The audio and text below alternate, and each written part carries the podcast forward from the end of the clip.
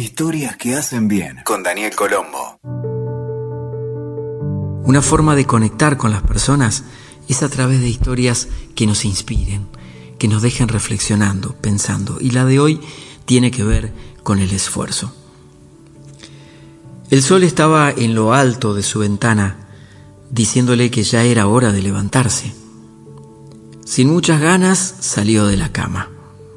¿Cuándo sería el día que pudiera elegir a qué hora debía entrar a trabajar?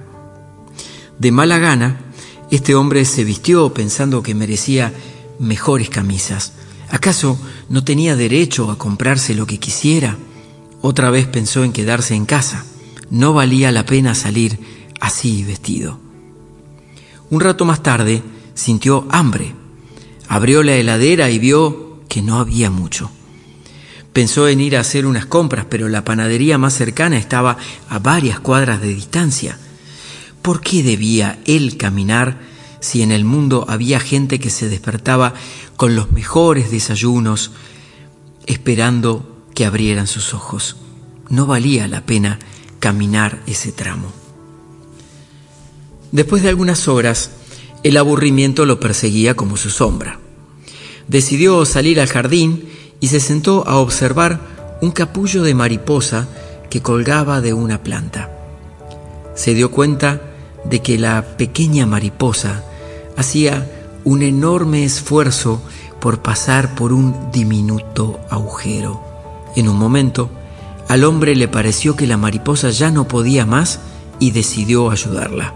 Entonces tomó una tijera y cortó el resto del capullo y así la mariposa pudo salir.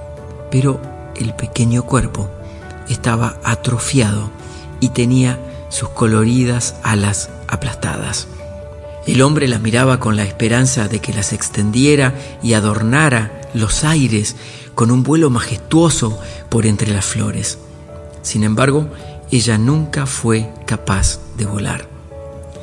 El hombre, que lo había hecho entre comillas por su bien, no entendió que el capullo apretado era un estímulo para que, con el esfuerzo, la mariposa se desarrollara, porque pasar por esa pequeña abertura hace que el fluido del cuerpo de la mariposa llegue a sus alas para poder volar.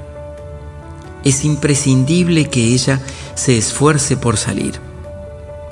Algunas veces el esfuerzo es justamente lo que precisamos en nuestra vida para movernos de eso que llamamos a veces zona de confort o zona de comodidad donde estamos en lo conocido, quejándonos una y otra vez, pero eso no nos permite evolucionar ni cambiar.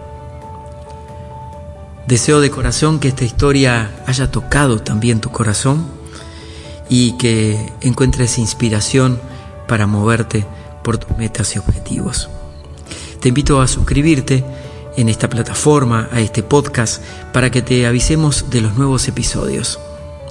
Gracias por acompañarme una vez más. Escuchaste Historias que hacen bien con Daniel Colombo.